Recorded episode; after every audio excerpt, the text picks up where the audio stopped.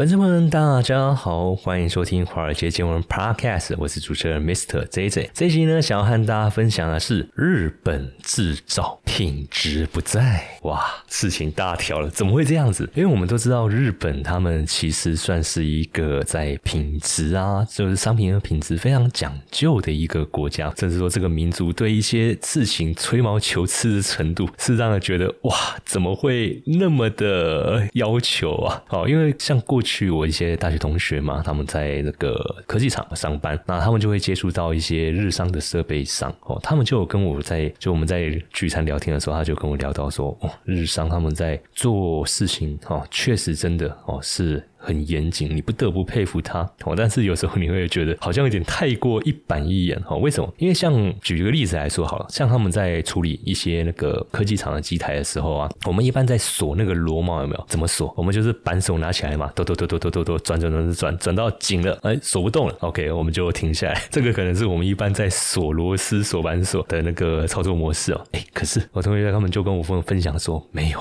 日商他们很龟毛，他们真的就是有一个手册有没有？在做各种的一个，不管是维护保养还是在做一些操作哦，他们就是一个手册哦，然后里面就是完全就是照着那个 SOP 的那个流程去做哦，去操作哦。比如说我刚才讲的那个锁螺丝有没有？它就有规定说，你这个地方的螺丝，你就是数几，只能转几圈，超过半圈，不要说半圈，超过四分之一都不行。所以你就看到他们在锁螺丝的时候是锁锁锁锁，然后边边在数哦，然后就那个严谨程度哦，那个严谨程度是非常。哦，非常的高标准。然后我不知道，呃，粉丝朋友有没有有没有做过捷运啊？好，如果你是在做台北捷运的呃乘客的话，你可能会发现到这几年台北捷运的那些不管是车长还是站务人员有没有，他们在发车的时候啊，你会发现到他会有一些动作手势。OK，好，比如说呃，下次我觉得大家可以去留意一下哦，你可以在那个月台有没有靠近那个车长驾驶那个地方的时候，如如果你不赶。时间的话，你可以看一下那个车长他在做什么。第一个，他就是先看那个荧幕，然后手比，然后眼睛比，然后嘴巴这边念念有词，然后再往那个月台的方向再看一次哦，然后一样手比，眼睛也看，然后嘴巴再念念有词一次。他们在确认，他们在确认，就是说有没有有没有乘客哦在那边赶着要上车，然后呃，就是月台是不是已经处于那个净空状态哦，就是乘客都已经完全上车，完全上车，没有人在那边赶，那他们才才会去做那个关门的那个。操作那这样子的一个流程啊，其实有呃，我相信应该是承袭日本的那个 JR 哦，就他们那个电车的那个操作守则所延伸过来的哦。因为像以前我还在嗯大学哦，那个已经二十几年前了吧？好，年龄又不小心暴露出来。二十几年前的时候，我们那时候第一次去日本，然后搭日本的那个电车。其实刚才我所说的那些捷运的站务员啊、驾驶啊，他他们所做的那些笔的手势啊，还有念念有词啊，还有那个眼睛那个那个操作，其实二十几年前我在坐日本电车的时候，我就看到他们的驾驶就是在这样的操作。哦，也就是说，而且他们不是只有说离站哦，他们是每一个操作哦，他们都是手比过去，然后嘴巴跟着念字，那你一定看得到他那个视线就是看着他手比那个位置，也就是说他在做任何的一个驾驶操作，不管是减速加速，或者是要离站关门哦，每一个动作每一个动作，他们都是三个。原则，手到、眼到、口到，那他们就是要确保说你的那个 focus 哦是全程专注在这件事情上面。OK，因为当你当我们人们三个感知嘛，你手比动作嘛，然后眼睛看着他，嘴巴又在念一次，基本上你很难失焦，就是你就真的会是属于一个全神贯注在这件事情上面。OK，好，所以日本一直以来给我们的印象就是属于一个高标准、高品质，所以我们以前在买一些什么三。山西啊，或者一些不管是家电，Made in Japan 哦，基本上大概都是品品质保证，好吧？可是这一集的节目，不好意思，可能要让粉丝朋友们幻想破灭，甚至我自己也觉得啊，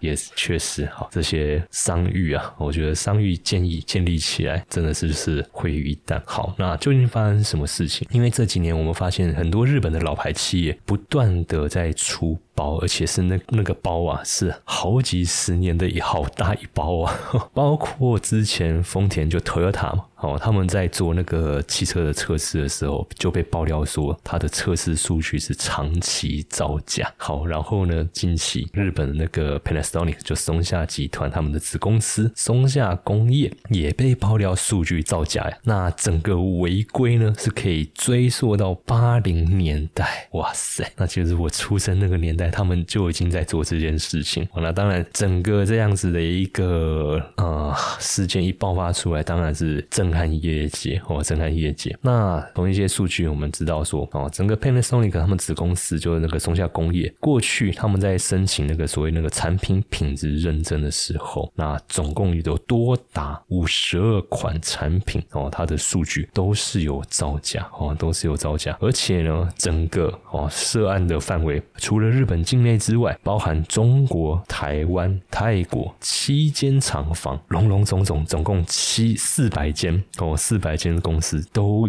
有销售这些相关性的一个产品。好，那到底是什么样的数据这么严重？那他们在调查被调查出来是二零二三年十一月时候，就有位松下那个员工啊，他们在做这个定期品质控制检查的时候发现哦，所以他等于是呃，你说他廖北亚吗？我觉得看看看怎么看怎么解读啦。OK，那当然就是这位员工他就是举报说，哎，公司长久以来哦，就是为了确保产品。符合主燃性标准，拿去伪造这个数据。那中价工业他们是针对汽车、家电哦这类型的这种电子零件的这种材料哦，在主燃性上面哦，在主燃性上面，他去做一个数据造假，也就是说，你这个材料哦，你这个材料它可能处在的环境是属于一个高温环境，所以你燃点如果太高，那可能就容易导致你整个不管是汽车还是你的这个家电就被引燃了嘛？那怎么可以有看到说电？锅烧一烧，烧煮饭煮一煮，就要自己，然后电锅本体自己烧起来嘛，这样当然不行嘛。所以这个材料它就非常重要，然后就非常重要。好，可是现在他们就是在这个安全数据上面有一个造假哦，有一个造假。好，那这个事情变康之后，松下他们怎么回应？他们的回应是这样子：由于相关产品目前尚未发现故障问题，所以既不会停止出货，也不会全面召回产品。好，那如果说有一些客户企业提出哦，那他们还会会提供那些替代方案。那整个造假案曝光之后，哦，松下集团当然也是承诺说，好，那他们旗下各公司啊，会针对产品是否存在相关问题，去进行这些自我审查，哦，然后这反正就是一些事后的弥补措施。好，那坦白说，造假就是造假。虽然说我们可能有一个状况是这样子，就就是因为日本他们在这种安全系数上的一个要求非常高，甚至可能是高过那个原本产品。它所需求的那个标准，也就是说，假设我以呃数字几句来讲好了，这个产品它对于这一个零件的那个标准的那个级数可能是五级就好，但是日本他们在生产，他们有可能是会要求到你要做到七级，这样才算标准。哦，可是其实商品本身哦，产品本身，其实你只要有五级的标准就 OK 哦。但是因为毕竟生产规范，然后他们自己内部定的那个生产规范，它可能会要求更高哦，所以就变成说哇，那个就很。难达到就很难达到，所以是会会是一种其中一个状况哦。所以你会发现说，哎，好像没出什么大问题哦。可是哦，可是就是你不符规范，就是不符规范哦。所以当然这样子还是会对你的一个商誉受损哦。因为你当初你 promise 你可以有这么高标的一个安全技术哦。虽然说产品目前这样用起来好像没有出现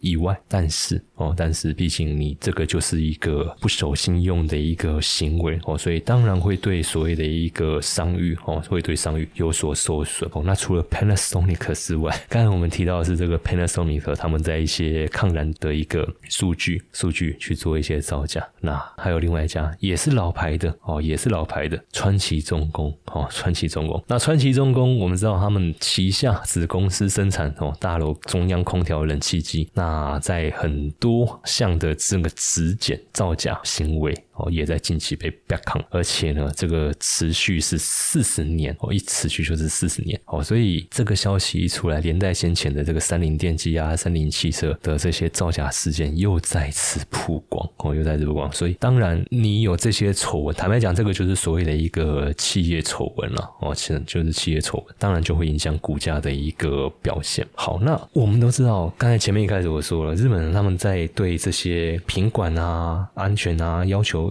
应该都是一个很高标、很高标规格啊。但是现在这样看起来，诶，连这些大企业它都有这些造假的这些行为，那到底哦是为什么原因？哦，到底是为什么原因？哦，因为我们都说日本它就是一个有工匠精神啊，哦那种呃就是那种职人工匠哦，所以我们对它的品质是很信任的哦。那些什么呃，如果用台湾产业来讲法的话，就是老师傅的手艺哦，老师傅的手艺，他的那个品质水准哦是非常有保证。可是现在看起来好像日本的这个企业好像哦也不全然是这样。好，那为什么会有这样子的一个因素？哦，那有所谓的一个正当理由，那当然是利益的一个关系。其中一部分造假嘛，当然可以提升公司的营收跟利润嘛。比如说汽车原料这种钢铁，哦，举例来说，顶级的钢材利润是比较高的，但是呢，对于工艺。也有一定的要求哦，因此良品率都不算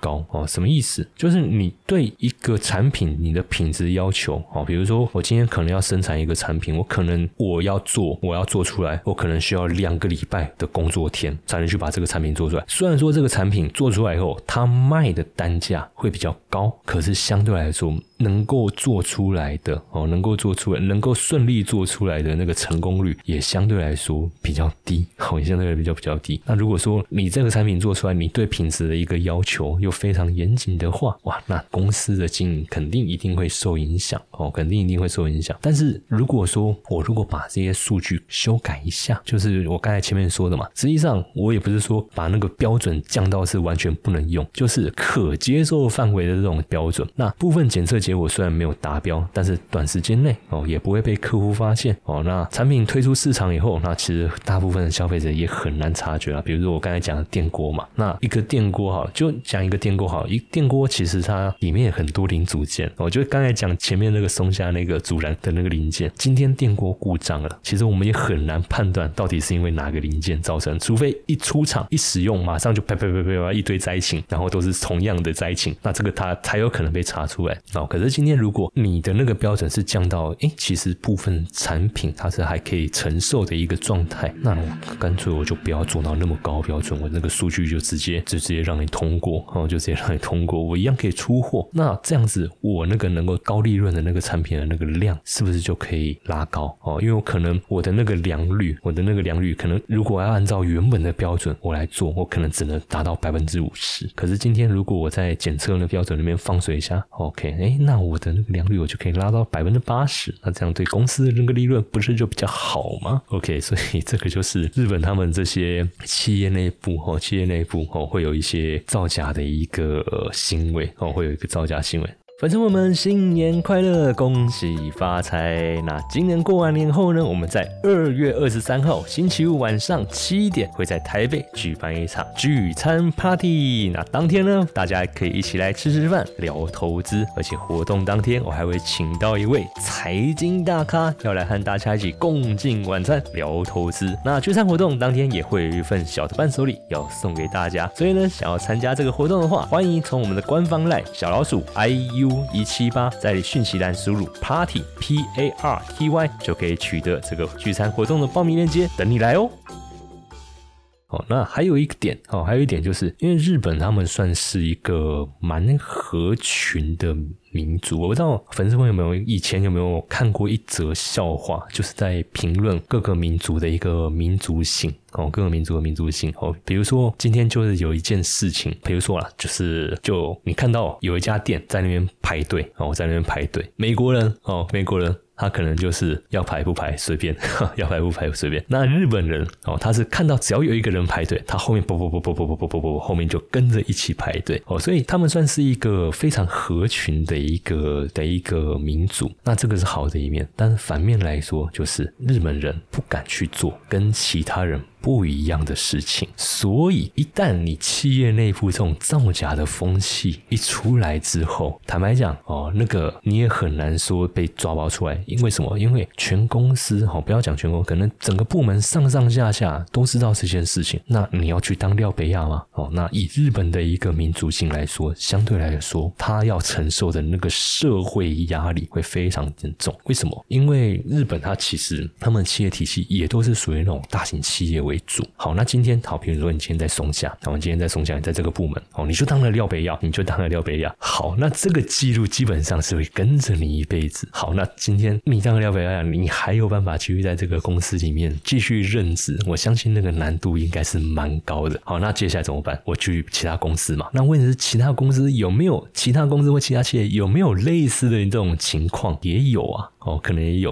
哦，可能也有。那会不会就造成你在求职道路上就直接被封杀掉？哇，那最后你能怎么办？你是不是就只能自己开业、自己创业，或是只能去一些非相关性的那种中小企业来去任职？OK，所以在社会上的一个压力哦，在社会上的一个压力会导致说内部哦也不愿意举报，所以你会发现日本很多内部企业的一个丑闻啊，一隐瞒可能都是啊跨了一个世代或。两个世代哦，也就是说，那个世代那个价值观产生冲突，才有可能哦，让这个丑闻被爆发出来。你前面看嘛，八零年代的事情，一直到现在，然后才被啪扛，所以这个是日本企业哦，日本企业他们会有的一个现象哦，所以未来我们在买日本的东西哦，是不是还能够保持过去这样子的一个啊，日本东西就是好，日本东西就是赞？我觉得这个就是大家自己去评估，自己去衡量了。好，那当然。虽然讲到日本企业哦有这样子的一个问题，可是回到投资面来说，不得不讲日本今年的这个股市表现还是非常强。如果以今年哦，今年到一月一月二十几号这段时间，日本的那个你看二二五哦，在整个国际指数的一个表现里面，比美股、比新兴亚洲任何一个市场都要强很多。为什么？因为从这个数据来看的话，哈，你看二二五他们。在二零二三哦，二零 sorry 二零二四哦年初以来，整个它的一个表现是有三点九哦，sorry 九点三二 percent 哦，九点三二 percent。可是呢哦，可是呢，就其他的这个指数来说的话，其他指数好，比如说像这个 Dow Jones，Dow Jones 零点八三，那科技股比较强一点。纳斯达克二点三二，再找一个更强，有没有更强？有，费城半导体，不好意思，还是只有五点零六 percent。哦，所以从整个国际指数表现里面，你会发现，哇塞，你看哦，日本真的很强，从今年以来第一首月就一路飙，飙了九点多 percent，那我就飙了九点多 percent 哦，所以坦白讲，我们真的不得不佩服股神巴菲特他的一个远见。哦，因为股神他在几年前他就买进日本五大商社哦，日本五大商社，所以等于他现在就是躺着赚了哦，因为他在二零二零年八月伯克夏的时候，他们在他们那个股东会就揭露说，他们持有这个日本。五大商社各百分之五的一个股份。那二零二三年六月的时候，伯克夏已经将这五家公司的持平均持股比例拉，又进一步拉到八点五 percent 以上哦，八点五 percent 以上。那当时伯克夏是表示说，可能会根据价格来去进一步增加持股哦。那当然，巴菲特也表示说，基本上在获得这五家商社的这个董事会批准之前啊，不会去收购超过九点九 percent 的这个股股份，也就是说，不会具有那个表决。权的意思，所以根据这个注有的 CEO 哈，Kyoto Masayuki 哦，